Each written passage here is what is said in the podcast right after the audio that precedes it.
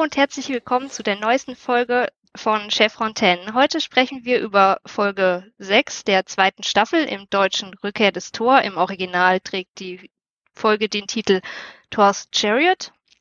Mit dabei sind wieder Uwe. Hallo. Und Pascal. Hallo. Äh, Drehbuch stammt von Catherine Powers. Äh, Regie hat äh, William Garrethy geführt. Die Erstausstrahlung in den USA war am 31.07.1998 und die Erstausstrahlung in Deutschland war am 15.09.1999. Und jetzt ähm, darf ich an Uwe übergeben, der die Zusammenfassung für uns vorbereitet hat. Wir beginnen im Besprechungsraum. Sam erklärt, dass P5C629 auf dem Weg zwischen den Goa'uld und der Erde liegt und man dort eine Basis einrichten könnte, um zu erkennen, wenn die Goa'uld sich auf den Weg zur Erde machen. Plötzlich wird das Gate von außen angewählt, obwohl niemand zurückerwartet wird. Etwas hämmert gegen die Iris und bei der Untersuchung stellt sich heraus, dass es nicht organisch war, dafür aber Iridiumspuren enthielt. Auf Semeria hatte SG1 ein Geschenk für Thor hinterlassen, welches Iridium enthielt, um eine eindeutige Signatur hinterlassen zu können. Daniel vermutet, dass das eine Botschaft von Thor sein könnte und möchte dorthin und möchte dorthin reisen. Jack ist skeptisch, da man zuletzt die Anti-Goa'uld-Waffe dort zerstört hat und man vermutlich nicht gut auf die Erdlinge zu sprechen ist. Das Stargate Center schickt an Malp durch das Gate und stellt fest, dass es eine Schießerei mit Stabwaffen gab. Gerwin sitzt vor dem Gate und fleht die Menschen um Hilfe an, da die Ettins gekommen seien. Nach dem Intro erklärt das Team den General, dass die Semerier jahrtausende lang in Frieden lebten, bis SG-1 Thors Hammer zerstörte, so dass sie somit Schuld daran tragen, dass die Goa'uld zurückkehren konnten. Sie sollten eingreifen. Hammond ist nicht sofort überzeugt. Er meint, SG-1 sollte sich nicht einmischen und in Gefahr bringen. Das Team insistiert jedoch. Mit einer Warnung, doch bitte verdammt vorsichtig zu sein, lässt er sie dann aber doch starten. Sie finden Hattax vor, die Pyramidenschiffe der Goa'uld. Gerwin erklärt, dass es ihr Ragnarök war. Sie kamen vom Himmel und brach, brachten Verderben. Die Toten in der Nähe des Gates sind Gerwins Mann und seine Brüder. Plötzlich tauchen Jafar auf und bieten SG1 ein Feuergefecht. Zusammen mit Gerwin versucht SG1 zu Kendra zu kommen. Diese ist jedoch bereits tot. Als das Team Kendra beerdigen möchte, stellt Sam fest, dass sie, Goa'uld, dass sie das Goa'uld-Handgerät verwenden kann. Während sie total erschrocken davon ist, stellt Daniel fest, dass es Sinn ergibt, da sie ja Wirtin von Jolina war. Sam versucht das Handgerät zu verwenden, hat aber keine steuerbare Kontrolle darüber. Das Heilgerät kann sie nicht einmal aktivieren. Gerwin führt das Team zu ein paar verbliebenen Simiriern. Diese sind nicht sehr freundlich auf die Erdlinge zu sprechen, sie geben ihnen zu Recht die Schuld an ihrer Misere. Als aber Gerwin legt ein Wort für sie ein und Tiak verspricht sein Leben dafür zu investieren, ihnen zu helfen, was sie freundlicher stimmt. Gerwin glaubt, dass Thor ihr Volk verlassen hat und erzählt von der Halle der Macht. Eine Halle aus den alten Sagen, in der Thor seine Macht gebündelt hat, um sie zu beschützen. Sam und Daniel vermuten, es könnte ein Waffenlager sein. Jack und Tirk finden das Lager der Goa'uld, dem Gott Heru'ur. Als das Team sich wieder vereint, erklärt Daniel den altägyptischen Stammbaum von Heru'ur, also Horus, Sohn von Ra und Hathor. Sie überlegen, ob sie alles in die Luft jagen sollen oder auf die Suche nach der Waffenkammer Thors gehen. Gerwin könnte sie ja dorthin führen. Jack ist kein Fan der Idee, lässt sich aber überreden. Sam und Daniel finden mit Gerwins Hilfe erst eine Art Totem, welches nicht berührt werden darf. Daniel, being Daniel, fasst den Stein jedoch an und sie landen in einer Halle. Dort erscheint ihnen Thor und erklärt, dass sie sich beweisen müssen, woraufhin die drei mehrere Prüfungen ablegen. Parallel sind Jack und Tiak auf der Flucht vor den Jaffa. Als das Team versteht, dass es sich bei der zweiten Prüfung um die Kreiszahl Pi dreht, können sie es lösen und Thor erscheint in seiner wahren Form. Ein kleiner grauer Alien. Er stellt sich persönlich vor und erklärt, dass es keine Aufzeichnung ist, sondern wirklich er selbst, wie er aktuell aussieht auf seinem Schiff der Beliskner. Er erklärt auch, dass Semeria eine sichere Welt sei und es daher absolut unmöglich ist, dass die Goa'uld hier sind. Die drei erklären Thor, warum sie den Hammer zerstören mussten und dass Tiak ein Freund und kein böser Goa'uld Jaffa ist. Er hat aber keine Waffen für sie. Die Prüfungen waren nur dazu gedacht herauszufinden, ab wann in der Entwicklung der Semeria eine Kontaktaufnahme sinnvoll ist. Eine Einmischung von außen war nicht mit eingeplant. Er beamt sie heraus auf die Oberfläche, sie kehren zum Rest des Teams zurück und versuchen zusammen mit den Semirien die Jafar zu bekämpfen, was sie jedoch abbrechen, da sie die Menschen von Semirien nicht zum Tode verurteilen wollen. Alle werden festgenommen und sie sind auf dem Weg zum Hatak. Als sie bereits in Sichtweite des Schiffs sind, erscheint Thors Triumphwagen in den Wolken und löst alle Probleme für sie. Die Jaffa werden wegteleportiert und auch das Hatak zerlegt ist. Nur Hero Ur kann leider flüchten. Gerwin erklärt SG1 zum Abschied noch, dass Thors Hammer ab sofort eine Ausnahme für Tiak macht und sie können nach Hause reisen. Das war's. Äh, darf ich hierzu kurz schon mal was anmerken? Ja, klar. Ken Kendra war schon tot und beerdigt. Ah, war schon beerdigt. Hoppla. Ja. Ja, also Sie sie haben nur hilfreicherweise die Gorul-Technik nicht mit, nicht mit vergraben. Ja, ach so. Nett, wie sie gut. sind.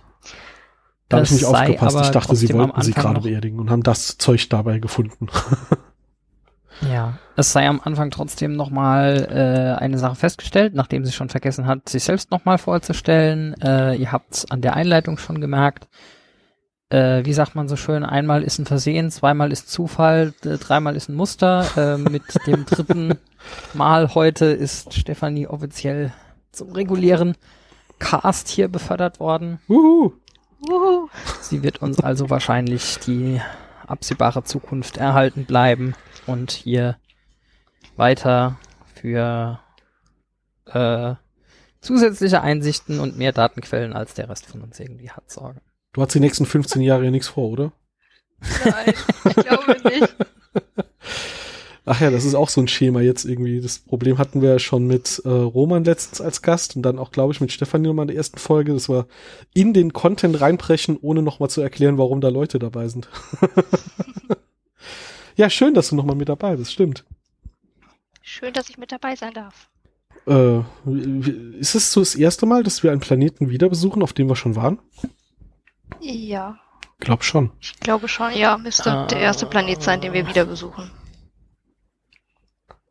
Nein, ist es nein, ist es nicht, weil wir Nicht? waren schon auf Chulak für äh, TX Familie. Ach ja, stimmt. Okay.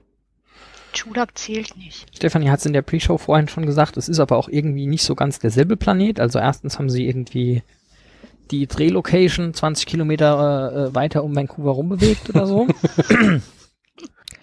Und zweitens sind es jetzt, was, acht Monate her, dass man, ähm, dass wir zuletzt auf Cimmeria waren. Irgendwie sowas in Universe. Und äh, keine Ahnung, vier Wochen, dass die Goa'uld auf Cimmeria eingefallen sind und in den vier Wochen haben sie irgendwie drei Hattacks halb fertig gebaut. Nein, nein, das sind keine Hattacks. Das sind ja nur Landeplattformen für Hattacks oder Mutterschiffe. Okay, Mm, Äh, nee, nichtsdestotrotz nee, es wird explizit sind gesagt, es sehr beeindruckend große Dinge. Also bei Nein, nein, äh, Tia wer sagt, auch das sind Landeplattformen. Bist du sicher? Okay. Ja, wer Ich dachte- auch immer bei denen Projektmanagement äh, unterrichtet, Die stehen sollten wir nah vielleicht auch mal irgendwann gefangen nehmen und äh, zu uns holen, weil ich glaube auch Landeplattformen in der Größe kriegen wir auf der Erde definitiv nicht in dem Zeitraum gebaut. Das sind dieselben Bautrupps, die auch McDonalds-Filialen bauen. Ah, Ja. ja. Die, ich würde jetzt sagen, oder Fertighäuser, aber wie lange das dauert, weißt du ja. ja, ja, ja. Nee, McDonalds-Filialen, äh, oder drehen wir das rum? Wahrscheinlich sind McDonalds die äh, schon bestehenden Außenstellen der Gold auf der Erde. Deswegen ploppen die plötzlich auf über Nacht. Ah, die werden hier vom äh, von, von und das Abrams System dort haben hat dann ein M auf der Stirn und die, die Jaffa. Ich finde das sehr Das kann man konsistent. bestimmt als altägyptisches Vogelsymbol irgendwie äh, verkaufen. Ähm, ich glaube, es gibt doch später sogar, ich weiß gerade nicht mehr welcher Gott, ähm, aber es gibt doch später sogar welche, die wirklich so eine Art Schwalbe einfach. Ach, das ist kein Gott, das waren die die Amazonen, die sich auch losgesagt haben, oder? Die haben doch so ein Schwalbensymbol auf der Stirn. Ja, ich glaube. Die Haktyl, Genau. die hießen so, oder? Die Folge ist schon eine Weile her, dass ich sie gesehen habe. Ich, ich, ich, könnt, ich glaube schon, dass es so heißt. Das klingt äh, vertraut. Also das ist schon nah dran, würde ich mal behaupten. Wer weiß. Aber trotzdem stehen die viel zu nah beieinander, als dass da ein Mutterschiff gut landen könnte. Äh, außerdem sieht man am Anfang, wie, dies, wie dieses äh, eine Etage sich fast selbst in ein paar Sekunden aufbaut. Oh, das sieht man. Ich dachte am Anfang ist Ja. das Bild statisch und äh, erst erst am am Schluss Mhm. sieht man Dinge zerlegen und so. Mhm. Oh. Viel, viel relevantere Konsistenzfrage. Wir haben jetzt vor acht Monaten diesen Planeten entdeckt, auf dem offensichtliche äh, nicht Goa'uld außerirdischen Technologie war und ein ehemaliger Wirt ähm, die jetzt mittlerweile irgendwie wieder ihre eigene Person ist und Goa'uld-Technologie hat und benutzen kann. Ja. Und in den letzten acht Monaten hatten wir halt irgendwie keine Zeit, keine Lust, da nochmal vorbeizugehen, zu gucken, ob es da andere von dieser Technologie gibt oder vielleicht irgendwie rauszufinden, wie sich ein Ex-Wirt von einer normalen Person unterscheidet oder so. Weil Ja, Gott weiß, dass das nicht irgendwie für die Hauptstoryline von wir wollen übrigens unbedingt Shari wiederfinden relevant gewesen wäre oder so, sondern wir haben halt irgendwie anderen Scheiß gemacht und hatten auch keine irgendwie SG 18 oder 20 oder so irgendwie übrig. war noch um nicht die mal da gecastet. Ja, aber die mögen uns doch nicht. Deswegen wollen sie doch nicht hin, weil die, die haben wir doch verkretzt, deswegen gehen wir da nicht mehr hin. Nein, die haben die erst vergrätzt, nachdem die Goa'uld eingefallen sind. Ich Dann wollte waren gerade sagen, vorher waren die doch eigentlich, deshalb haben sie doch die Box gekriegt, weil sie gesagt haben, äh, Oh ja, äh, stimmt. Hier, wir sind Freunde, nehmt das als Geschenk. Außerdem ist das US-Militär ja, Ja, ja, okay. super dafür bekannt, dass wenn sie irgend, wenn andere Leute sie irgendwie nicht leiden können, sie dann nie wieder dorthin gehen. Ja, äh, das Thema Also, Nicht-Einmischung hatten wir ja schon mal. Ja, stimmt. Also, dass sie dann nie da waren. Ja, das, der, der Satz, dass sie eventuell sauer sind, ist ja nur, weil die sind jetzt, wir sind jetzt schuld, dass das alles passiert ist. Vorher haben sie sich nicht verabschiedet. Ja, gut, okay, dann war SG 18 halt wirklich noch nicht gecastet. Das war doch gerade erst vor kurzem, dass es hieß, ähm, äh, wir haben jetzt mehr Budget und weitere SG-Teams. Die sind noch nicht so lang da, die sind noch nicht so weit äh, in den Akten vorwärts geschritten, was die alten Missionen angeht. ja. Wenn Die, die Second Contact gibst. Teams. Was ich mich nur gefragt habe, Simeria ist ja ein Planet, der unter dieses Goa'uld Asgard Planetenschutzabkommen fällt. Wieso kommt Heruur auf den Gedanken, Speer auf diesen Planeten zu schicken, wenn der doch unter diesem Schutzabkommen steht? Und wieso schickt er überhaupt äh, Speer dorthin, wenn das doch der Planet ist, bei dem jeder ähm, Jaffa weiß, dass man die Symbole niemals wählen darf, weil das ist super gefährlich. Insbesondere ist es der eine und sonst gibt es keine, weil Gott weiß, dass es keine anderen geschützten Planeten unter dem Asgard abkommen. äh, okay. Auch das, ja. ja. gut, das Asgard-Abkommen gibt's halt hier noch. Also so out of Ich wollte universe. sagen, ich glaube, das ist so ein klassischer Fall von den Rest hatten wir damals irgendwie noch nicht geschrieben und deshalb äh, ist es ja. nicht ganz konsistent geblieben, ja. Ja, aber sie kommen ja, alle Systemlords dranhalten. Es kommen ja auch mehrere zu den Verhandlungen auf dem Planeten, auf dem die, der zur Debatte steht, unter das Schutzabkommen zu fallen. Mhm. Ja, Heere Uhr ist es vielleicht einfach scheißegal. Ja, bei der Familie. Ja, ich meine, bei, bei, der, stimmt, bei der Mutter und dem Vater hat er vielleicht einfach äh, Machtkomplexe und denkt, er kann tun, was er will. Apophis ist auch sein Onkel. Äh, und nur mal eine andere Frage mit seiner Mutter. Äh, Hathor wollte doch Daniel zu seiner Geliebten machen. Wäre dann Daniel äh, Heroes neuer Papa geworden? Oh mein Gott, das ist Fanfic-Material bester Güte. Ähm. ja, Hathor ist ja die, die Mutter Gefragt. aller.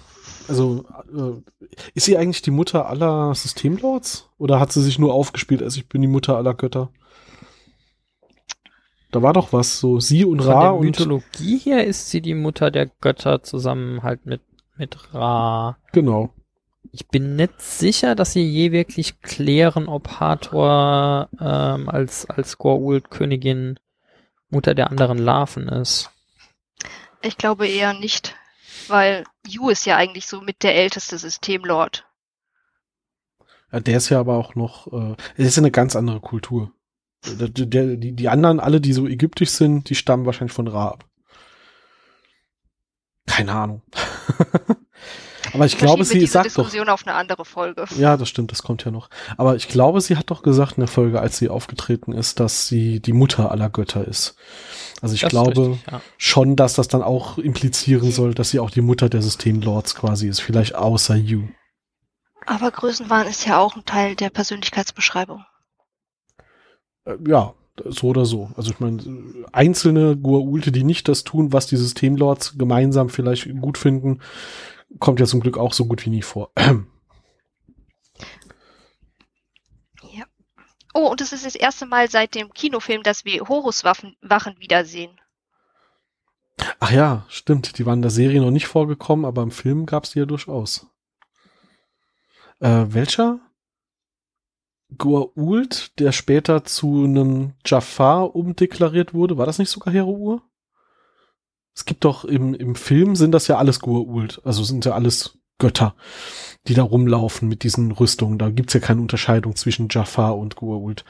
Ähm, da gibt's doch einen, der laut Subtitle einer der Götter ist, der später vorkommt. Weiß noch jemand welcher?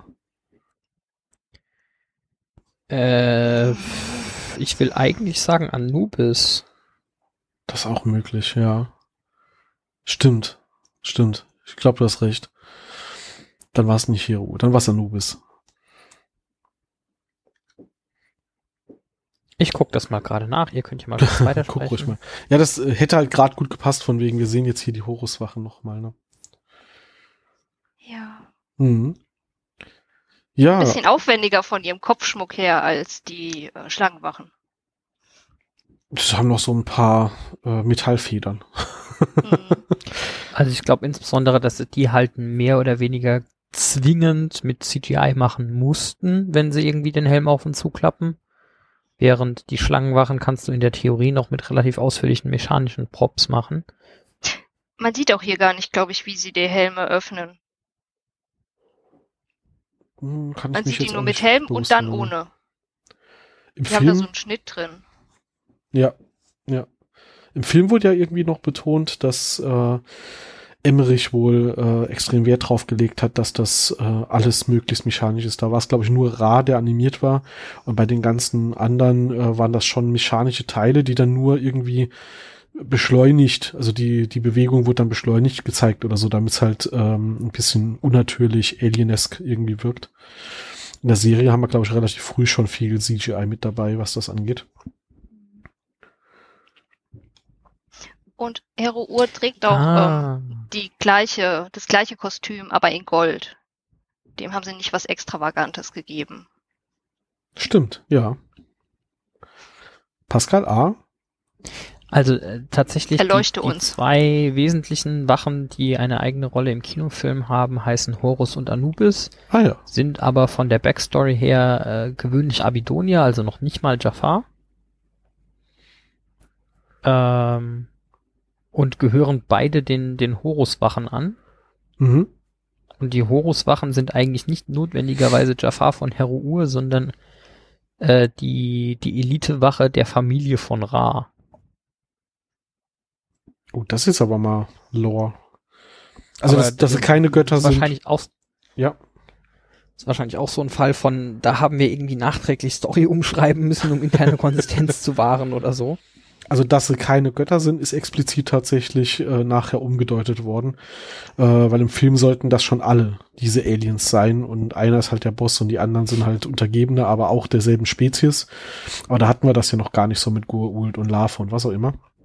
Und das ist halt alles nachher ein bisschen umgedeutet worden, damit es dann konsistent bleibt. Aber dass es sogar einfache Abydonia, also quasi keine Jaffa, sondern nur Sklaven sind, das war mir nicht bewusst. Aber die äh, Namen, also weder Hero-Ur noch, ähm, also weder Horus noch Anubis wird ja erwähnt. Das ist quasi wirklich nur durch Subtitle bekannt geworden, äh, dass die das sein sollen. Also die haben das so reingeschrieben, haben es aber im Film gar nicht erst erwähnt und haben das Problem eigentlich nicht aufgemacht, bis die DVD-Releases halt rauskamen. Uns damit dann dummerweise verraten wurde, wie diese Figuren heißen.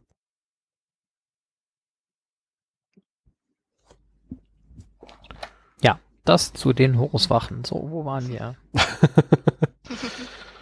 Ja, sie kommen halt daher und äh, finden halt alles irgendwie zerstört vor. Hätten sie aus der letzten Folge nur den Sarkophag mal überleben lassen, dann hätten wir hier vielleicht noch ein paar retten können. Aber nö. Was aber auch merkwürdig ist, sie schicken ein Merp durch, um zu sehen, wie es auf der anderen Seite aussieht. Wenn sie selbst aber auf den Planeten gehen, ist da kein Merp mehr. Und es ist ja keiner da gewesen, Ja, der das zurückgeschickt hätte. Die Maps haben nicht- irgendwie so einen eingebauten, plotrelevanten Teleporter. Also die, die, äh, die haben erstens die Fähigkeit, sich irgendwie kurzfristig zu dematerialisieren, damit sie vom Kavush nicht äh, zerstört werden. Also es passiert Ja. irgendwie so 15 oder 20 Mal, dass irgendwie Melb vorm Gate, Gate geht an, macht das Kavush, Melb steht wieder vorm Gate, so. Mhm. Sie, Und es passiert auch relativ häufig, dass sie Gerwin irgendwie ein Melb durchschicken die und es Anweisung gegeben, wie sie das Merp wieder zurückschickt. Bestimmt. Also wir kommen, aber schick schon mal unser Merb wieder. Das hätten wir gern zurück, weil ist teuer. brauchen wir so dringend, genau. Wir haben nur zwei. Die, Und unser Reserve ist gerade in Reparatur.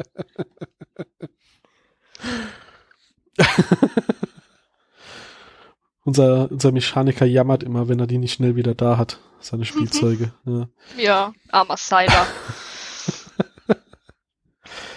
Ähm, ja, wie du, wie du gesagt hast, das kommt ja immer mal wieder vor, auch dass sie wirklich einfach verschwinden. Also wir schicken den Map durch, wir laufen mehr oder weniger ohne neu zu wählen hinterher und es ist halt weg. Also wenn sie neu wählen, hätte ich ja noch gesagt, ja, das ist halt Schwund, das stand halt im Kavusch. Ähm, aber wenn sie das regelmäßig machen, ist schon so ein bisschen Steuerverschwendung. ah ja. Deswegen kostet es auch sieben Milliarden am, im Jahr, das am Laufen zu halten. Kein Wunder, dass Kinsey so sauer ist. Nee, nee, das kostet ja nur das Licht anzulassen. Und der Rest Ja, kommt noch on stimmt. top. Ja. Im Übrigen halten wir fest, dass die Set-Designer es nicht so mit Mathematik haben. Wegen Pi. Ja, also erstens, äh, genau, Pi ist äh, Kreisumfang zu Durchmesser, nicht Kreisumfang zu Radius. Da ist irgendwie ein Faktor 2 zu viel. Es wird ja sogar das Kater Durchmesser passieren gesagt. konnte. Nein, Ihr im Deutschen, im Englischen sagen die äh, Radius. ach echt? Okay, ja, das, die das Deutschen heißt, haben es richtig übersetzt. ausnahmsweise Die, hat das Synchronstudio mitgedacht. mal was Der Gemeinde verbessert. gesagt, das geht nicht. Guck mal, das ist falsch. Wir sehen die Lippen nicht, sag Durchmesser. dass Kater das durchgerutscht ist. Ja, Oh. ja, ist schlimm. ja, sie malen ja mit dem Finger auch nur den Radius, ne? Sie malen ja keine Ja. Genau. Linie durch. Genau, das Ja. ist halt. Ich meine, das könntest du Ähm. noch irgendwie akzeptieren, dass du sagst, ja, der Radius, das, weil das äh, so, so, so, man nimmt den Radius als Basis, zweimal der Radius mal Pi, bla, ne, so, äh, weil, weil Volumen ist ja auch Radius Quadrat und so. Ähm, aber sie sagt halt einen deutschen Durchmesser. Ich glaube, ich hätte es besser gefunden, sie hätten es bei Radius belassen, dann wäre es wenigstens konsistent, wenn auch in der Formulierung falsch. Ähm, was ich noch viel schöner finde, ähm, was wesentlich weniger auffällig ist, aber äh, deshalb komme ich auf die Set-Designer als Bösewichte. Mhm. Sie haben ja diese Runen da stehen, die irgendwie für Zahlen stehen. Ja. Und Mhm. irgendeiner hat äh, es verkackt beim, beim Reihenfolge nachgucken. Die Runen, die an der Wand stehen, stehen nämlich für 3, 14, 19 und 5. Das heißt, sie haben die 9 und die 5 getauscht. oh mein Gott. Ah. Ja. Ich meine, gut, die, die, die, die, die standardmäßige Verfügbarkeit von irgendwie einem, äh, einem Futag-Chart oder so ist halt nicht so hoch, aber trotzdem könnte man dann zumindest nachgucken. So, äh, 3,14 Details. Übrigens ähm, fand ich's, also das, das mag die IT- und Mathe-Nerd-Bubble in meinem Kopf sein, aber es tut schon ein bisschen weh, dass Daniel da steht und sagt so, da steht 3, 14, 15, 9, das ergibt ja gar keinen Sinn und du willst eigentlich in den Fernseher schreien, du Idiot. ah, so, wo kommt Das ist einfach nicht sein wissenschaftliches Thema. Nee, andererseits ist Carter als Wissenschaftlerin total irritiert, dass die Goa'uld-Technik bei ihr jetzt funktioniert und Daniel, der Archäologe, muss jetzt erklären, dass das mit dem äh, äh, Metall im Blut und mit Jolina und was auch immer doch zusammenhängen könnte. Das ergibt doch total Sinn, wo Carter halt total auf dem Schlauch steht. Ja, äh, also, aber ja, 13, ich meine, er liest natürlich auch so vor und jetzt, ich meine, er liest ja nicht die Ziffern, das ist ja 3, 14, 15, 9. Er hätte es bestimmt gemerkt, wenn die Ziffern alle einzeln da stünden. Ja, ja. Aber im Film kann er irgendwie plötzlich äh, aus einem Zeitungsartikel Sternbilder erkennen und rafft dann irgendwie, ja gut, das sind wieder Glyphen und Zeugs, ne? Das war mal was anderes. Hm. Ich muss aber sagen, ich finde das Rätsel echt smart. Ähm, richtig, richtig gut gemacht, weil es wird jetzt nicht unbedingt abgefragt, ähm, sind die jetzt irgendwie hochtechnisiert, aber es ist ein gutes Rätsel, um zu prüfen, okay, haben sie jetzt mal so grundlegend so ein paar wichtige Dinge der Mathematik gerafft? Sind sie in der Lage, das hierher sinnvoll zu übertragen? Dann kann, dann, dann haben sie sich wohl zumindest mal aus dem Feudalen rausentwickelt und wir können jetzt mit ihnen reden. Also Also, äh, finde ich von der Idee her schon ganz nett. Also, Pi auf 1, 2, 3, Oh 4, ja. 5 Nachkommastellen Das genau hatten mehr, irgendwie die ja. alten Griechen schon. Da ist nichts mit aus dem Feudalen rausentwickelt. Hatten die das? Oh, stimmt.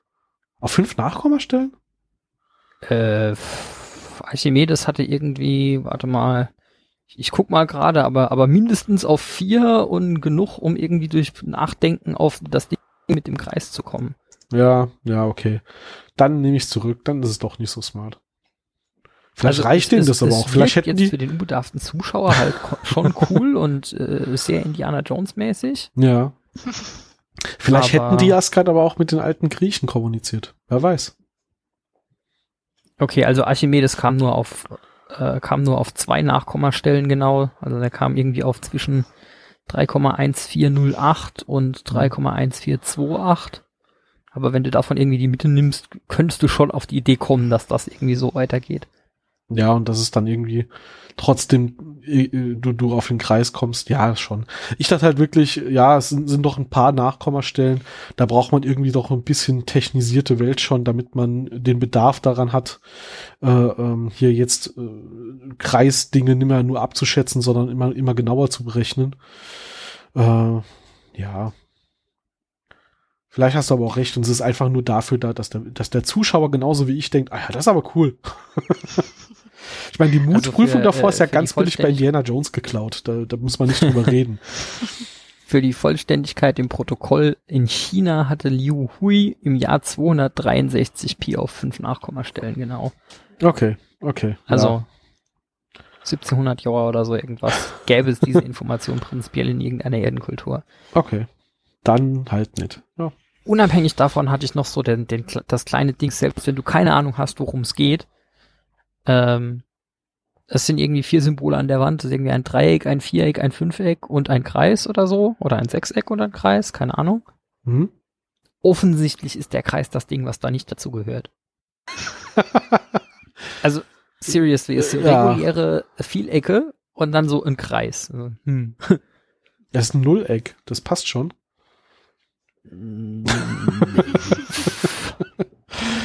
Ja, du musst aber immer noch drauf kommen, dass du da reinkratzen sollst und was du da reinkratzen sollst. Ob, ob das Ding auch akzeptiert hat, wenn du wirklich den Durchmesser, weil dann ist es doch sehr simpel. So, was ist denn für ein blöder Kreis? Mama, Mama rein. Diagonale durch. Mal gucken, was passiert. Einfach aus, aus, aus Gut, ich meine, Gag ein Menschen sind ja Smiley reinmalen. Menschen sind ja auch Die sind jetzt zwar nicht so weit entwickelt, aber die haben Humor. Wir zeigen uns den. Entschuldigung, Pascal, ich hätte dich Alles unterbrochen. gut. Ich, ich, wollte, ich wollte nur sagen, Menschen sind ja auch zum Glück überhaupt nicht dafür bekannt, wenn sie irgendwie irgendwo Man Wandmalereien finden, einfach wild drauf rumzukritzeln. Machen wir ja nie geschichtlich irgendwo. Aber die haben Naja. auch so, so extrem fortschrittliche Sensorik in der ganzen Halle verteilt. Der hätte das gemerkt, wenn das nur Zufall wäre. ja. Weißt du, das Hologramm, das muss irgendwie durch ein Loch in der Decke kommen, weil sonst ergibt das keinen Sinn, dass da ein Hologramm ist. Aber dann haben sie unsichtbare Sensoren überall und erkennen sogar die Intention der Leute, die da gerade rumlaufen. Was? Graffiti? Niedergestreckt von Thors Blitz? Zack. Sofort. Ähm, noch was anderes. Es schlägt in dieser, äh, in dieser Folge übrigens wieder TX selektives Gedächtnis zu. er sieht die Beliskner und sagt so, ja, das ist übrigens ein Asgard-Mutterschiff. Und du siehst Daniel im Hintergrund so, denkst dir so, ja, du Arsch. Letztes Jahr, als wir hier waren, hast du gesagt so, ja, Cimeria, kenne ich. Aber, äh, dass du jetzt da irgendwie theoretisierst, dass es irgendwie so ein anderes außerirdisches Volk geben könnte, das irgendwie mit den nordischen Göttern zu tun hat, also habe ich noch nie was von gehört. Aber hey, ein Asgard-Mutterschiff, weiß ich genau. So, ja, Diese ominösen Jafala-Legenden. Und ich meine, der Zusammenhang zwischen irgendwie dieser Hammerform und der Beliskner ist natürlich auch irgendwie weit, weit hergeholt.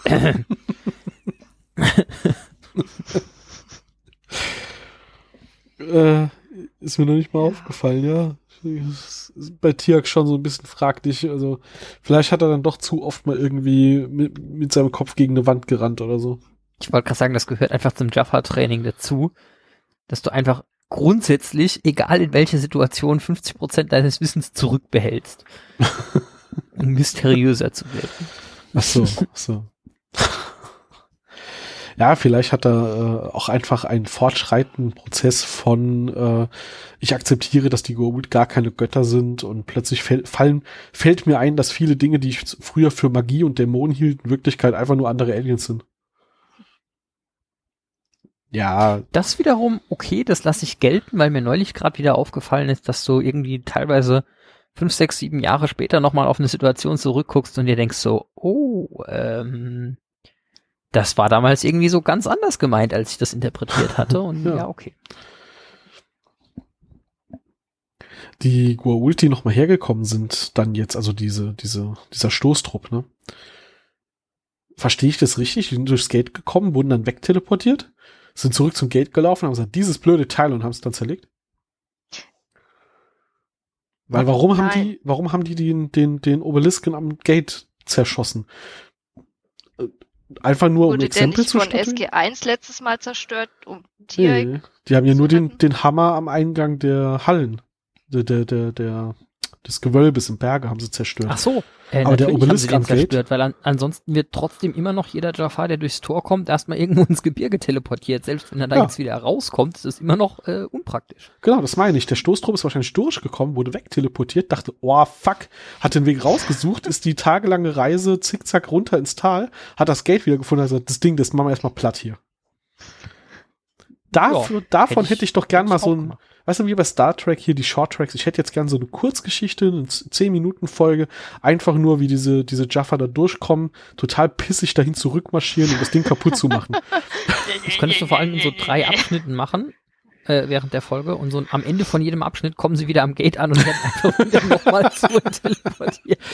Ja, ja, ja. Ach, nächstes Mal versuchen wir es von der anderen Richtung. äh,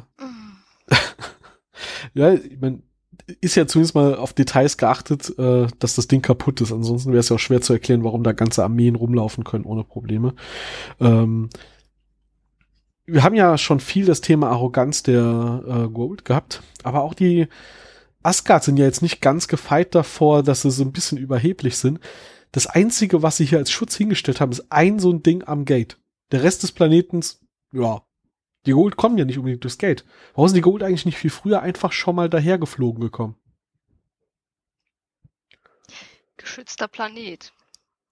Ja, das war Heru jetzt plötzlich egal. Der hätte auch vorher kommen können. Der hätte nur weit genug weg vom Gate parken müssen. parken? Ja, oder aus dem Orbit. Gut, wahrscheinlich gibt's eine Verteidigung aus dem Orbit oder so. Deswegen bauen sie jetzt hier erstmal Bases auf dem Boden und dann machen sie was gegen die orbitale Verteidigung oder so. Oder die orbitale Verteidigung hängt an Thors Hammer, keine Ahnung. Aber die haben ja, ein so ein Ding am Gate stehen und das soll reichen? Das Schiff von Thor, die Beliskner, muss sich ja äh, zum Zeitpunkt der Folge schon in der Umlaufbahn befunden haben, weil du kannst mir nicht erzählen, dass der in drei Sekunden vom anderen Ende der Galaxie mit dem Hyperantrieb äh, da gelandet ist. So oh, fünf Minuten hat er schon gebraucht. ja, ja, also mit Asgard Nähe war hätte ich gesagt, irgendwie so von, von einem Planeten in der Nähe zumindest. Ja, ja, wahrscheinlich. Aber dann hätten sie jemanden, der die Halle ist. die ganze Zeit überwacht, obwohl das ist unwahrscheinlich, dass die in drei Tagen so einen hohen Intelligenzschub machen haben. Wenn die, ja, aber gut, du kannst halt sagen, wenn die Halle überhaupt ausgelöst wird, schickst du mal irgendwie ein Schiff hin zum Nachgucken oder so. Ja, am Anfang wird dann die ähm, der Anrufbeantworter gestartet mit dem Standard-Hologramm und dann guckt jemand nach. Dann fliegt er schon mal, macht er sich schon mal auf den Weg Aber dorthin. dass dann der Oberbefehlshaber der Flotte kommt, ja, gut, er glücklicher ist, Zufall.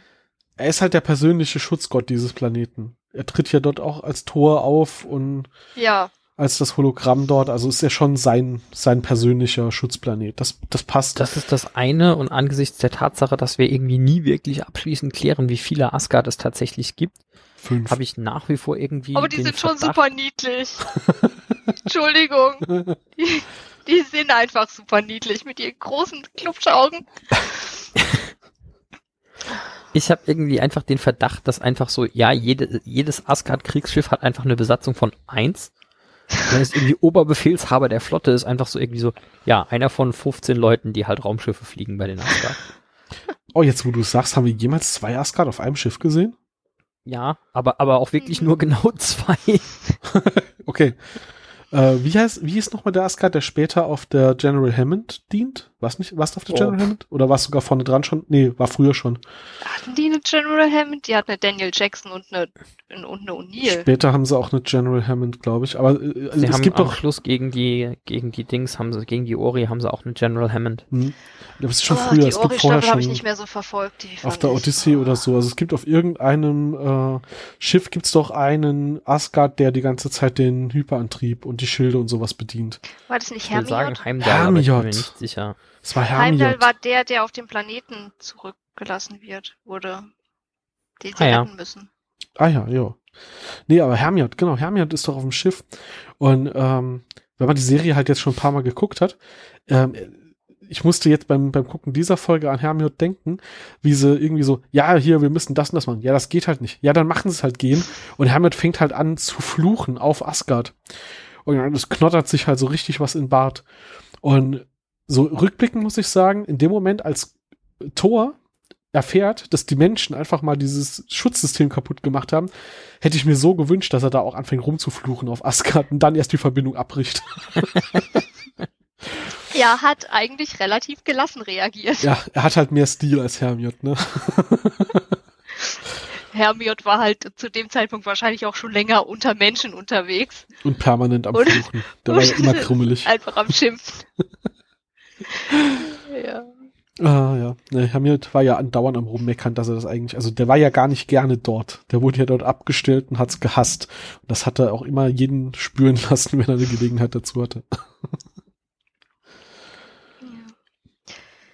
Was Aber das ist dann diese Folge auch die erste Folge, wo Thor in seiner richtigen wahren Gestalt auftritt. Ja. Äh, der Schauspieler von Thor, mhm. Mark Gippen, äh, der wird auch noch zweimal recycelt. Inwiefern? Das ist der Trostpreis dafür, dass er dann in Zukunft irgendwie äh, durch Michael Shanks ersetzt wird. Nein, der hat nicht die, der hat ihn nicht gesprochen, der war der Schauspieler, der der das. Hologramm war. Ach, stimmt, ja. Und der darf in Staffel 7, Folge 16 Boote des Todes nochmal auftreten als Nsel. Und in Staffel 8, Folge 10 Endspiel auch als Nsel. Dass er noch ir- irgendeinen Schauspieler hatte, der den menschlichen spielte, hatte ich gar nicht mehr auf dem Schirm. er ist jetzt in Ja. seiner natürlichen Form gezeigt worden und da wird er ja dann äh, von Michael Shanks gesprochen und halt Ja. als Puppe gespielt. ne? Und äh, Heimdall wird von ach, Fraser gesprochen. Ähm, Hello, Rothery. Danke, Genau, danke. so heißt sie. Ja, ja, das ist, wir haben ja schon mal letztens das Thema gehabt, dass in Kanada halt doch ähnlich ist wie bei BBC in England. Die haben nicht so viele Schauspieler, die müssen da irgendwie schon immer mehres tun. Und wenn sich das schon so schön anbietet, dass es nicht sofort auffällt, ist das auch super. Mhm. Ähm, es sind noch mehrere, die in anderen äh, Rollen nochmal mitspielen dürfen in späteren Folgen. Hier jetzt? Ja, in der aus der Folge. Dann hau raus. Ähm, Andrew Cavendish, der, der den Olaf spielt, der ist dann in Staffel 5, Folge 15, 16, ähm, ist der Zipagnas Jafar. Ich muss jetzt aber nicht erklären, wer Zipagna ist, oder? Nee, nee, nee, nee. Okay. Aber es kam kein. Ganz, Nein, ganz du- nicht. du hast gesagt wir warten mehrere, Ja, Genau. der, der durfte auch schon in zwei Folgen MacGyver mitspielen, übrigens. Mhm. Äh, okay. Nächster ist Douglas Arthur. Der hat, oh, wen hatte der in der Folge gespielt? Äh, Hero Uhr. Genau. Der ähm, ist ähm, in Staffel 2, Folge 1 Karl. Karl? Und Jafar von Apophis. Ach, echt? Das heißt, Ja. er wurde so schnell jetzt befördert? Mhm, ja, Cool.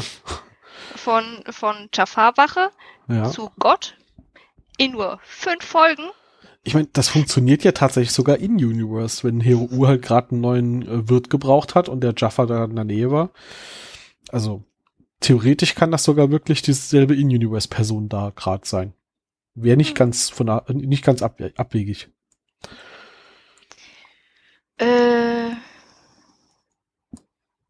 die Technikerin kommt noch in mehreren Folgen vor, aber die spielt immer nur sich selbst oder immer nur eine Technikerin. Staff Und- Sergeant Laura Davis. Äh, Michael Tierman. Ich weiß gar nicht mehr, wer spielt, wen spielt der in der Folge. Ähm, ein Horus Wache. Mhm.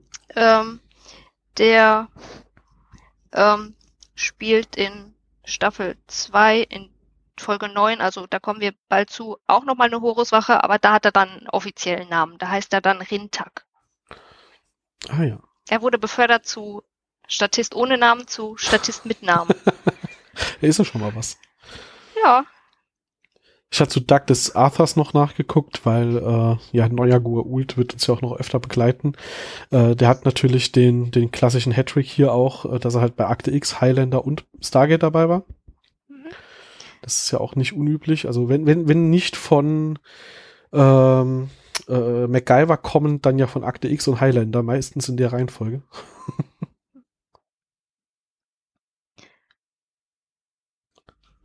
Was hast Und, du? äh, Achso, was, was, was ich auch noch sehr interessant fand, ähm, Mark Gibbon, der ja dieses Ho- Tor-Hologramm gespielt hat, ähm, der tritt ja nochmal auf als Msel in Staffel 7 und 8.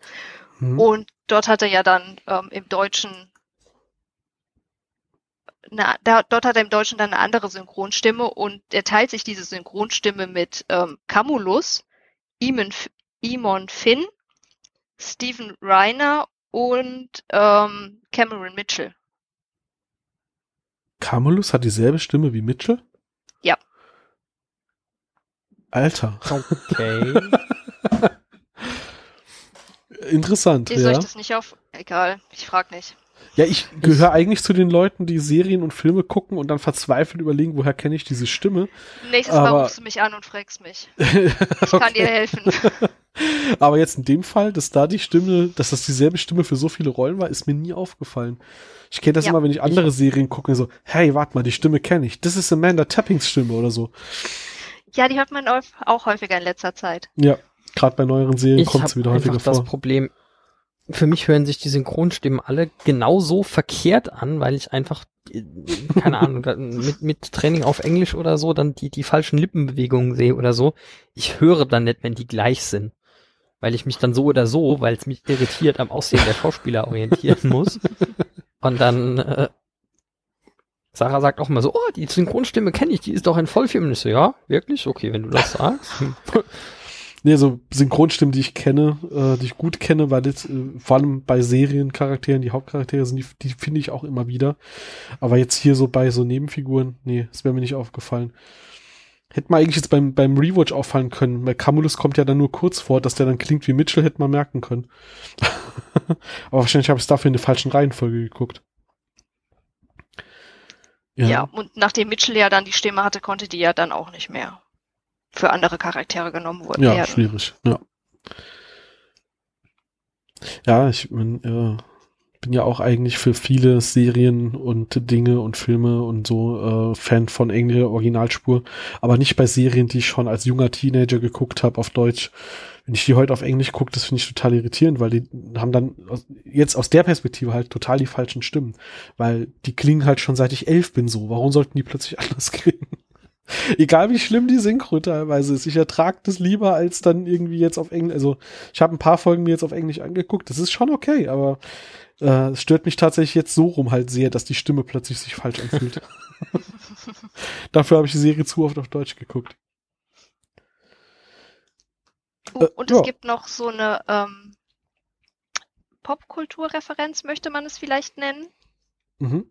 Wenn Sam, Sam, sorry, falsches Franchise. Wenn Sam äh, mit ähm, Daniel und Gerwin in Thors Halle der Macht ist, ähm, sagt sie doch, ich habe ein mieses Gefühl hier. Oder im Englischen I have a bad feeling about this. Das ist so eine Anspielung auf Krieg der Sterne.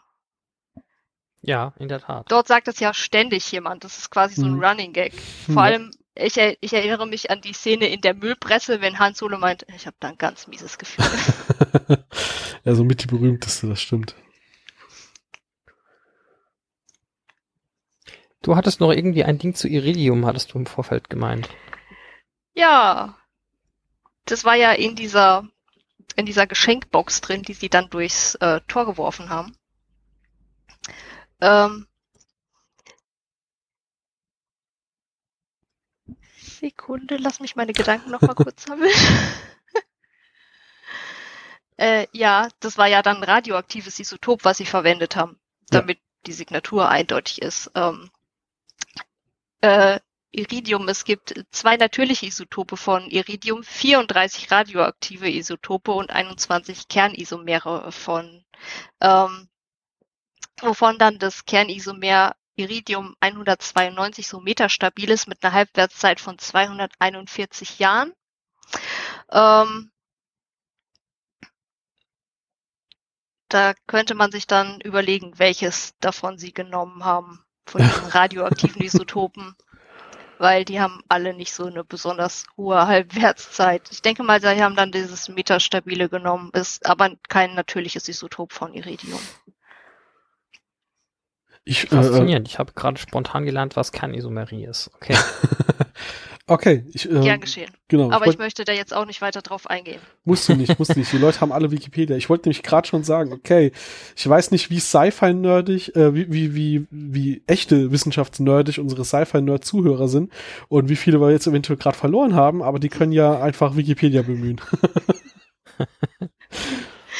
Ja, cool. Das ist immer schönes Background-Wissen hier. Ja, Ähm, wenn man schon einen Chemie-Hintergrund hat, dann kann man den ja auch mal. Ja, ja, ja. Also, wenn man den schon mal für so ein Hobby nutzen kann, äh, sollte man es auch tun. ja, so oft kommen die Gelegenheiten in Stargate nicht. Wobei ich sagen muss, ich finde es ja cool, dass sie an der Stelle hier irgendwie diese Box benutzen und dann extra Mhm. mit Iridium, was halt schon ein, ein relativ seltenes Dingens ist und was insbesondere, sagen wir mal, in, in normalen Anwendungen nicht großartig vorkommt. Das heißt, wenn du dann eine Iridium-Signatur da irgendwie siehst, kannst du halbwegs sicher sein, dass das eine von diesen Boxen waren, insbesondere wie wenn du sagst, du da ein spezifisches Isotop nimmst. Nur, was hat dagegen gesprochen, irgendwie ein, ein Funkgerät mit Handkurbel dort zu lassen? ähm, ich bin relativ sicher, als sie die Box dort gelassen haben in der damaligen Folge, war nicht die Rede davon, dass das mehr ist als ein Geschenk. Guck mal, da ist ein lustiges Bild von Menschen drauf. Äh, ich glaube, das war jetzt wirklich eher so im Nachhinein reingeredconnt, um irgendwie zu erklären, wie die es schaffen können, Kontakt aufzunehmen. Gut, man hätte auch sagen können, wir haben denen doch damals ein Funkgerät da gelassen. Erinnert ihr euch? Ich wollte gerade sagen, was mich wieder zurück zu meiner ursprünglichen Frage bringt. Hm, diese Leute mit der außerirdischen Technologie von zwei Kulturen sollten wir einfach hier lassen und nie wieder zurückkommen, wenn irgendwas Unerwartetes passiert. Aber apropos außerirdische Technologie. Ernsthaft, die Goa'uld kommunizieren über Hörner. Wo sind die stehen geblieben?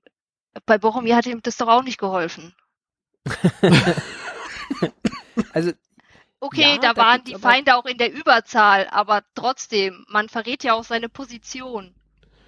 Ja, man könnte meinen, die haben bessere Ansonsten Technik haben sie dafür. sich so viele andere Technologien angeeignet, aber zur Kommunikation, da sind sie irgendwie auf der Strecke geblieben. Hörner? Ist halt martialisch. ja, aber der, der Punkt ist ja der, Jetzt bin ich gespannt. das ist schon halbwegs konsistent, weil das ist ja an der Stelle kein, keine Goa'uld, die sie da verfolgen, sondern das sind ja Jafar.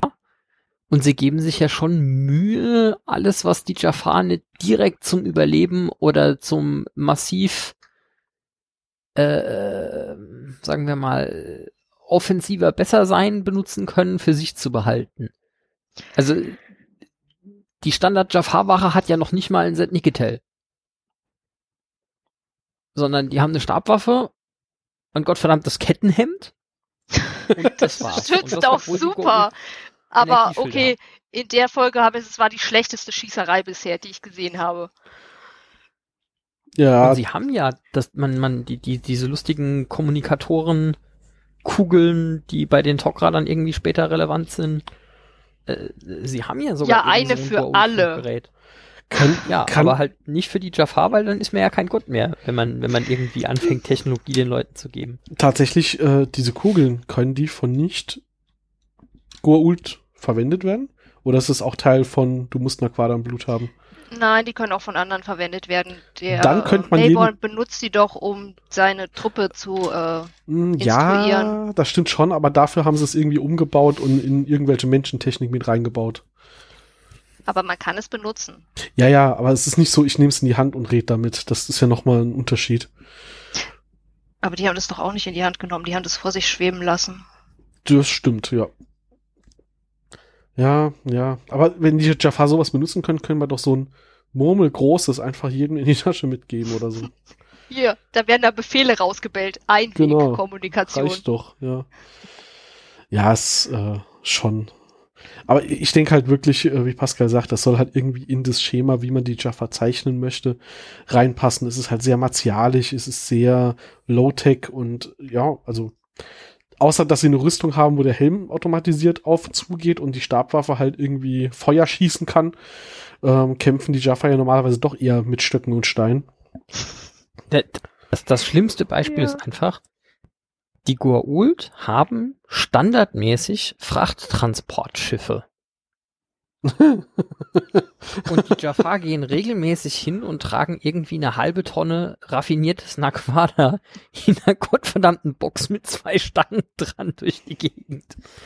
Weil gibt ja keine Ringtransporter, wo man das Transportschiff irgendwie einfach dahin fliegen könnte, Zeug an Bord transportieren könnte und woanders wieder absetzen. Oder irgendwelche Wägen, die Räden, Räder unten dran haben. Ja, und das noch dazu. Also, Ja, die werden sehr, sehr klein gehalten, die armen Jafar. Ja, ich glaube, da, da, da spielt das einfach mit rein. Man müsste denen ja mehr von der Magie erklären, damit sie sie benutzen können oder so. Oder man, man gibt ihnen Macht, indem man sie halt die mächtigen Dinge benutzen lässt. Das ist den Göttern vorbehalten. Ja. Äh, als Nicht-Waffenexpertin hätte ich noch eine Waffeninfo zu diesen Sprengsätzen, die die benutzt haben in der Folge. Ja. Und zwar äh, sind das so ähm, Front towards toward Enemy Sprengfallen direkt ähm, neben dem Weg haben die die ja ausgelegt. Das sind M1A81 Claymore Minen. Wenn eine davon explodiert, werden 700 Stahlkugeln mit mehr als dreifacher Schallgeschwindigkeit durch äh, 1,5 Pfund C4 Sprengladung verschossen. Und die Kugeln verteilen sich in einem Radius von 60 Grad um die Mine. Alles, was sich im Umkreis von 150 Fuß, also 47,72 45,72 Metern, von der Vorderseite einer Claymore befindet, wird ziemlich zerfetzt. Äh, daher werden sie in der Regel so platziert, dass sie äh, einen Bereich treffen, der mindestens 50 Fuß, also 15,24 Meter von der Mine entfernt sind. Ich okay. bin fertig. Ich fand jetzt die Umrechnung, die, deine präzise Umrechnung von Fuß zu Metern sehr lustig, weil ich gerade gedacht Ja, okay, ich hasse es, wenn die also, Fuß verwenden. Ich bin Europäer, ich Also- benutze das metrische System. Verrückt. Wenn ich mich also 48 Meter von der Mine entfernt befinde, ist alles bestens. Ah, ich glaube, da tut's immer noch ganz schön weh. ähm, ja, okay. Also ich kannte die Claymores nicht. diese- Wo, ja, Genau. genau. du? Ich? Na, erzähl du. Also ich wollte auch nur sagen, also die, ich kannte die vom Prinzip her und ich wusste, dass die nur einen gewissen Radius haben. Mir war aber nicht bewusst, dass da Kugeln rausschießen. Ich dachte, das ist einfach nur Sprengstoff, der aber irgendwie durch entsprechendes Encasing halt äh, zielgerichtet genutzt wird. Ich glaube, wenn du die Kugeln und deren Effekt irgendwie mitmachen würdest, hättest du halt direkt wieder ein FSK 16 Rating. Vielleicht. Ist ja richtig brutal, was es nicht alles gibt. Uh, einen Filmfehler hatten sie noch. Gut, dann kommen wir jetzt zu den Goofs. Ja, ich glaube, ansonsten habe ich auch Ja, so, so. Inhaltlich haben wir, glaube ich, jetzt auch alles relevant Ja. Ähm, ich weiß nicht, ob es euch aufgefallen ist, aber wenn die aus, äh, wenn die Tor mitgeteilt haben, dass sie Scheiße gebaut haben, darf ich Scheiße sagen? Ja, ja. habt es eh schon zweimal, also von daher egal. Ähm, werden die ja aus Thors Halle der Macht rausgebeamt und ähm, Daniel trägt am Anfang keinen Hut und dann einen Hut oder umgekehrt? Nein, er trägt zuerst keinen in der Halle und dann, wenn sie draußen sind, hat er seine Mütze aufgesetzt oder seinen Hut. Die hat er halt ganz schnell aufgesetzt, als er gemerkt hat, dass sie draußen sind und da ist es kühl. Die Wald. materialisieren sich und er trägt den Hut. Er hat erkannt, dass das jetzt ein Beamstrahl ist, wusste, es geht raus, da ist es kühl, hat er schnell noch die Mütze aufgesetzt. Die werden entmaterialisiert und er hat den Hut nicht auf. Der hat das im äh, Eindämmungsstrahl noch, ja, okay.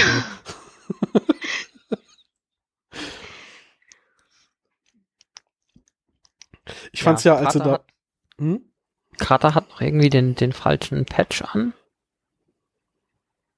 Also es gibt irgendwie einen SG1-Patch, der nur für Children of the Gods benutzt wurde. Den hat sie in der Folge aus irgendeinem Grund nochmal an.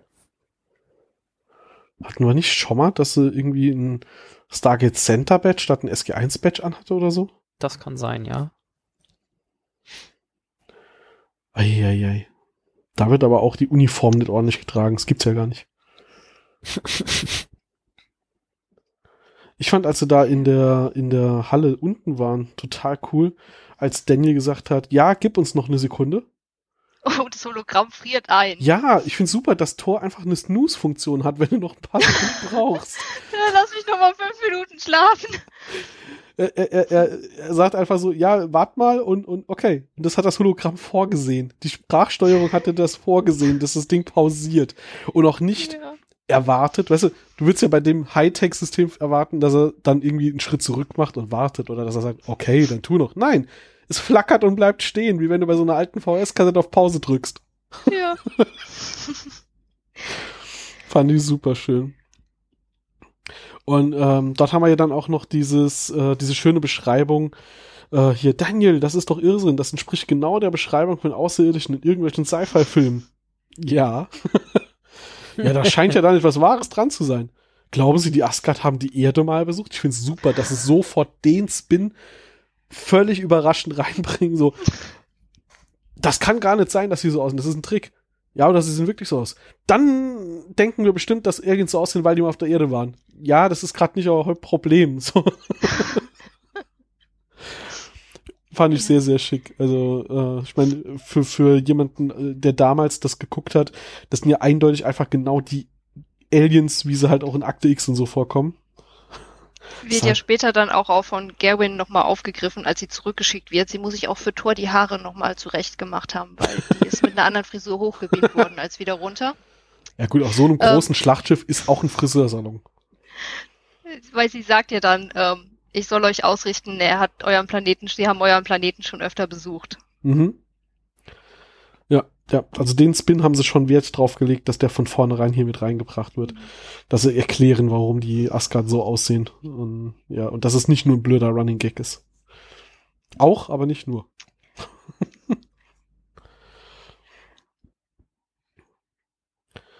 Auch schön der Spruch von O'Neill am Anfang im Stargate Center noch. Äh, jeder weiß, dass ich sehr stolz bin auf meinen Titel Mr. Optimist. Aber Fakt ist, wir haben ihre Gur-Ult-Abwehr zerstört. Können wir sie dann nicht, äh, könnten sie das, könnte sie das nicht etwas verärgert haben? Ja, ja. Also in der Folge hat er nicht ganz so viele Sprüche drauf wie das letzte Mal, aber so ein paar sind doch dabei. Als sie diese, wie du mir eben erklärt hast, nicht Hatak, sondern Hatak-Landeplätze sehen, ist ja auch sein erster Kommentar. Leute, also das ist eindeutig kein Wochenendhäuschen. Die genauen Worte waren Schande. Ach, Leute, Schande. also das da ist jetzt jedenfalls kein Wochenendhäuschen. Ja, ja. Ich glaube, das wäre es zu dieser Folge dann auch so ziemlich. Ja. Also ich habe mir hier drei unter wichtige Handlungen, aber eigentlich zum Teil Fun Facts äh, stehen. Sam kann Goal-Tech verwenden. Das wird ja noch relevant werden durch die Serie, dass das eine bedeutet, dass das hier wichtig und gut und praktisch ist. Die Asgard haben echt was drauf. Das wird ja den Autor noch zu Verhängnis, aber da können wir dann drüber reden, wenn sie das versuchen zu fixen. Ich glaube, die sind damit her, bisher mit die, die ähm, mächtigste Rasse, die wir getroffen haben. Ja, sind sie. Und Weil technologieweise haben wir ja von den Nox nichts gesehen. Man sieht ja ihre schwebenden Städte, aber man sieht nicht, was sie für Technologien haben. Ja, ja. Und sie kümmern, also sie interessieren sich halt auch für nix und es ist deswegen egal. Also ich würde sagen, sie zeigen jetzt die Nox schon auch sehr mächtig, aber die helfen halt nicht. So. Und bei den Asgard haben wir jetzt halt irgendwie eine mächtige Alien-Spezies gefunden, die durchaus sich einmischt und eventuell deswegen noch nützlich sein kann. Ähm, also was sie jetzt ja hier aufbauen, ist ja die sind so mächtig, die Goa'uld haben keine Chance. So ein, so ein Asgard schnippt halt einmal und dann sind nicht nur die ganzen Jaffa und Goa'uld weg, da sind sogar die Schiffe sofort zerstört und zerlegt und weg. Oder die Landeplattform. Also ja, das wird ja schon mich, extrem. Wo der die hingebeamt hat. Die hat er einfach nur zerlegt. Die wurden einfach dematerialisiert und nicht mehr materialisiert oder so. Ähm, vielleicht hat er es auch durchs Gate einfach zu Heroes Heimatplanet geschickt. So, hier, behalt dein Schrott zu Hause. Ähm, aber das wird ja später noch, noch relevant werden, dass er halt jetzt hier, sie haben halt eigentlich die Asgard hier einmal gezeigt und als total übermächtig und haben dann ja später das Problem, okay, wir würden die gern öfter verwenden, aber dann sind sie halt viel zu mächtig, da müssen wir uns was überlegen. Ähm, das haben sie halt hier, also da ist ja äh, Power Creep gar kein Begriff, die, die tauchen halt auf und sind sofort so mächtig, dass, dass man sich die Frage durchaus stellen kann, warum die Gold überhaupt noch irgendwas zu melden haben in dieser Galaxis. Und Daniel hat Höhenangst. Ich habe keine Ahnung, ob das irgendwann noch eine Relevanz hat in der Serie. Aber ich habe mir das jetzt hier mal notiert. Daniel jammert, dass er Höhenangst hat, äh, genau in dem Moment, wo es halt für den Plot relevant ist. Ähm, ich bin relativ sicher, dass das später zum Beispiel in so bestimmten Folgen mit Kristallschädeln, äh, dass da nicht mehr die Rede davon ist, dass das ein Problem ist, wenn es irgendwo tief runtergeht. Aber hier war es dann halt ein guter Gag. Haben wir sonst noch was? Relevantes. Ich bin raus für heute. Ich denke, inhaltlich sind wir jetzt auch so weit durch. Ja? Die Goa'uld verwenden ja Speer, um auszukundschaften, wie es so auf den anderen Planeten, ob man die angreifen kann oder nicht. Aber sie haben doch auch in Staffel 7, haben die doch mal so Sonden gehabt, die sie auf anderen Planeten geschickt haben. Wieso setzen sie die nicht ein? Ja, die haben sie ja erst in Staffel 7. Ja. Die haben sie noch nicht entwickelt oder geklaut oder assimiliert. Das dauert ja, wahrscheinlich. noch. Ja.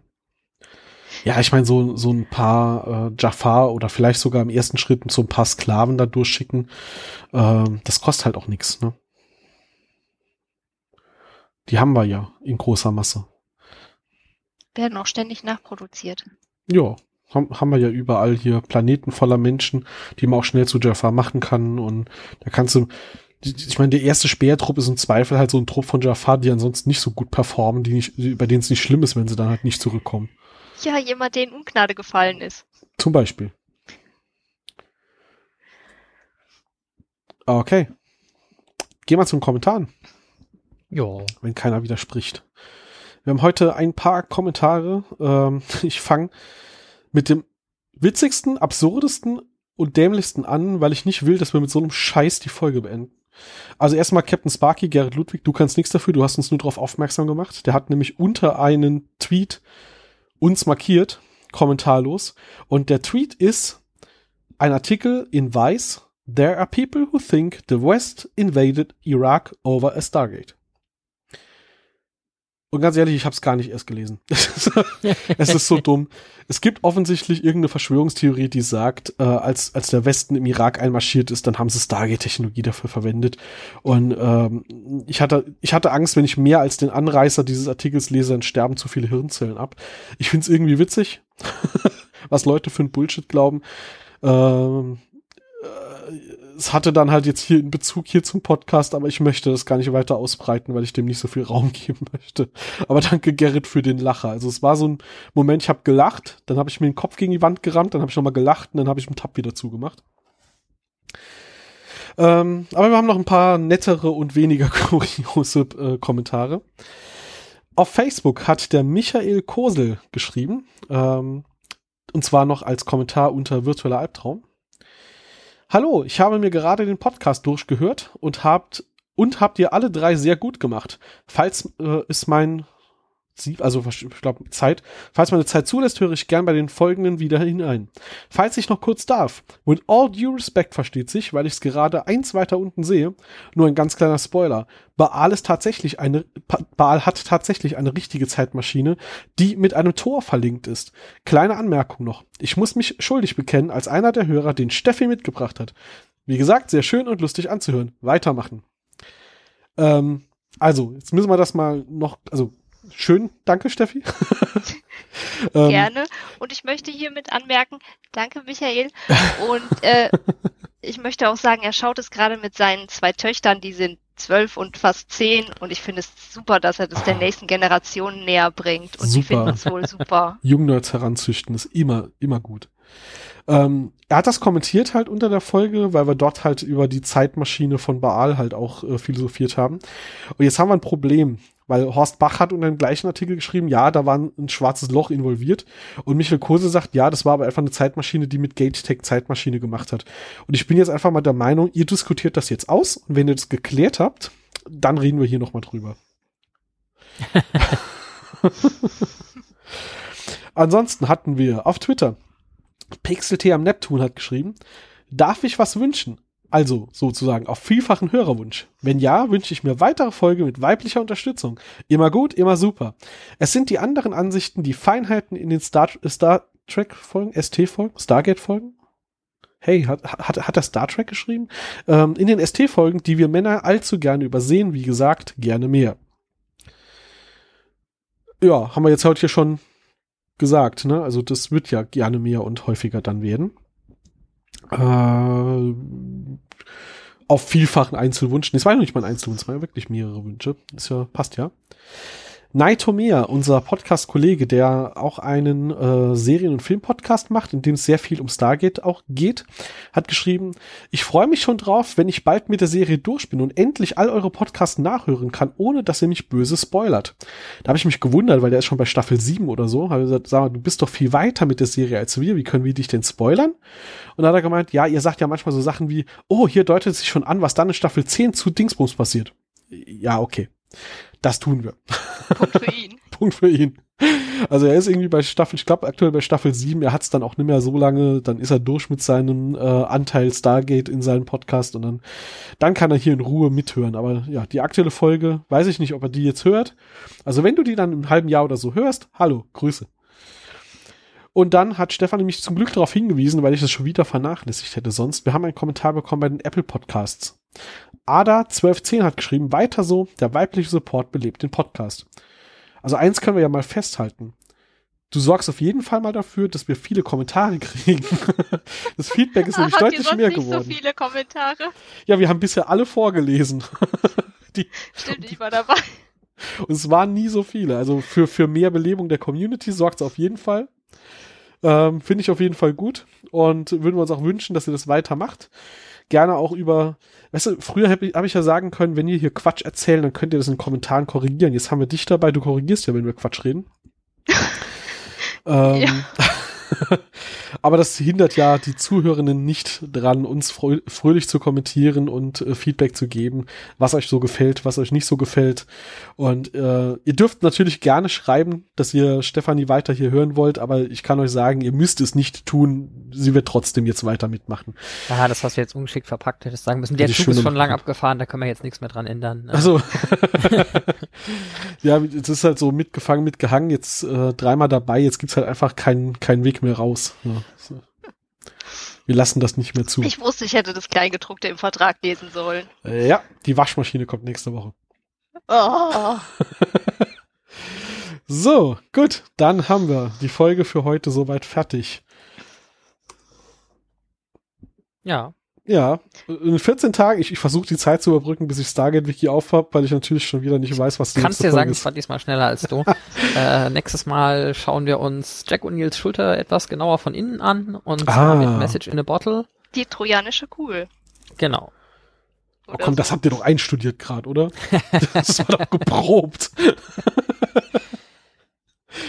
ja, cool. Ja, sehr, sehr schöne Folge, stimmt. Ja, dann hören wir uns damit in zwei Wochen wieder, vermute ich mal. Alles klar, dann bis dann. Ja. Tschüss. Ciao, ciao. Tschüss.